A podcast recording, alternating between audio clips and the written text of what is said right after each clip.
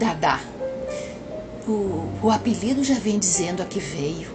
Pense em uma senhora que viveu nos tempos mais antigos, os tempos em que eu era criança, feliz, brincava na rua, em terreno baldio, amava tanto a praia e a beira do mar, que nas épocas de veraneio eu ficava com a maresia fincada na ponta do nariz e chegar pertinho das ondas do quebra-mar e ver aquela imensidão me sugeria um certo frenesi.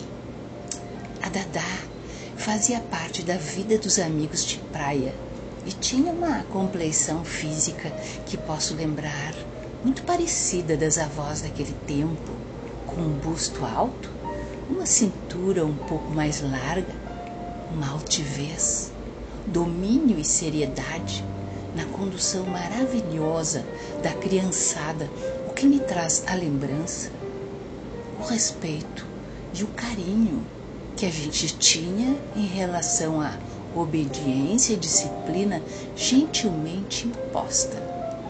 Lembro que para sair para a praia com a minha amiga, eu tinha que passar por certo protocolo na casa dela. Voava da minha para lá e acho que na minha casa não tinha isso de saber por onde eu andava. Pelo menos não me lembro de perguntar ou informar a minha mãe, o que parece um pouco a minha cara. Tipo, fui. O que eu mais gostava ao entrar na casa, com uma arquitetura linda, simples e praiana, sempre com as portas abertas, era o cheiro da residência, que recendia a pão torrado com manteiga e café com leite. E eu, eu sempre era acolhida com largos sorrisos.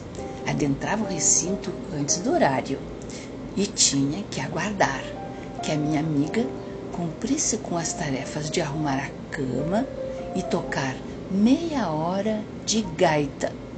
Neste horário, eu sentava junto dela e a Dadá ficava circulando, cantando as canções e mantendo o ritmo. Era uma família com seis crianças e a Dadá, a avó, comandava a trupe, a mim e outros. Hora de banho de mar e me vem à mente a Dadá boiando nas águas e as crianças em volta. Ela era nosso salva-vidas, nosso porto, nossa âncora.